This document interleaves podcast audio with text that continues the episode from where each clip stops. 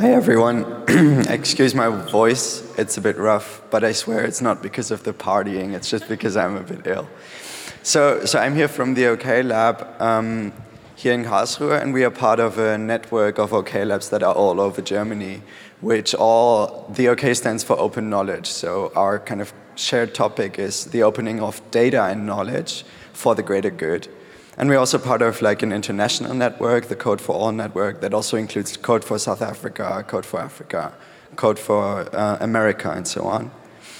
Um, and so our work kind of has two aspects. The first thing we do is we work with the government to encourage them and sometimes force them to open data and open their knowledge, which is, uh, I don't know, harder than it sounds. It's a lot of work because governments traditionally are not organized to share they are organized to hoard data and to keep it, keep it a secret in a way. And the other thing we do is to encourage communities. So we do um, things like hackathons, things like workshops, always with the idea to be as diverse and as interdisciplinary as possible. So we try to include people um, who are not just programmers, but also people who maybe don't traditionally work with data in their fields, people who are interested in the topics we like to address, so for example, um, that's what the picture with the smiley happy faces is from, was a hackathon where we worked together with refugee um, help organizations. And we tried to see how digital tools can maybe help them do their very important work better and more efficiently. Um, and organize their communities. So we like to include like as many people as we can and as diverse uh, backgrounds as we can. And what we also do is, uh, this is from here, from the Open Codes, organize um, discussions, organize workshops here to kind of spread the word about why it's important to share knowledge and why it's important to be open in what we do. Um, and then we also build kind of tools and hacks this one is one where you can check where the nearest farmer's market is, because that's sometimes hard to find out. And we thought it's um, good. This one is a visualization of election results. So that's kind of a good way to bring more technical people into working with data and also to provide tools that can help people find answers to the questions they might have. Um, yeah, so that's what we do.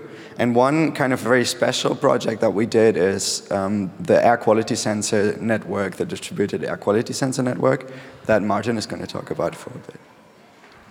Okay, as uh, you see, the web page is luftdaten.info, which is uh, something like airdata.info in English.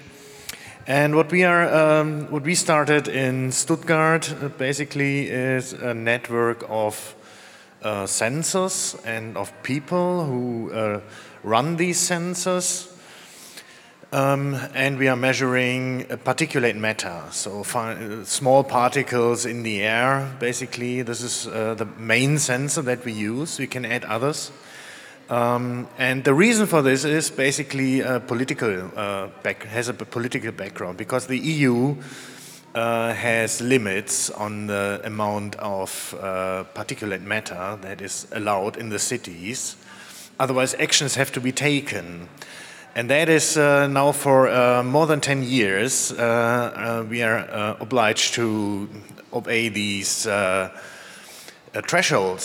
so we see here a threshold of 50 micrograms per square meter over the day in the mean, that's the, uh, that should not be passed uh, in values. So if, if you have more days in, in the year than 36 days in the year passing over this uh, threshold, then uh, uh, there will be a problem with the EU.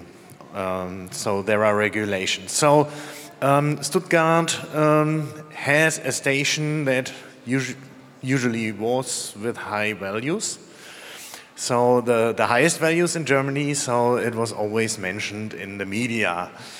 And um, they also introduced, uh, were the first to introduce alarms. So uh, your um, people are, should go with a public transport in certain days. So if there is a there's a forecast, and then if the uh, day is going to to pass the limit, then you should go with a public transport and so on. So we thought about uh, what can we do as citizens and uh, invented the citizen science project where everybody can uh, create a sensor from uh, low-cost components. So it's about 30 bucks uh, roughly uh, to, to buy these components. We developed the firmware and the API to gather the data. And here you see the sensors. We have over 6,000 sensors 6,400 it was yesterday online. So it's a growing project, uh, rapidly growing uh, num in numbers. Um, so it's all open data, and you can participate by just buying these parts and assembling them. Basically, you put the firmware on this uh, chip on the left, use a ESP, which is a little Wi-Fi chip, so you need Wi-Fi and uh, 5 volts with USB to, to run this. Uh, in the middle, you see the sensor that's measuring the particulate matter, matter and additionally, we measure um, temperature and humidity. You can add other sensors. We are working on noise and uh, NOx uh, sensors because this is other uh, things that matter also in terms of regulations. Um, yeah, so if you have such a sensor, you can configure it and read out the values directly from the sensor, so it provides you with a web page to see directly your values, or you can look on the map then. Okay, so we meet, uh, yeah, that's wanted, German. I, I, wanted to, I wanted to skip that slide, but apparently it, it wasn't there. But thank you everyone for listening and for being here.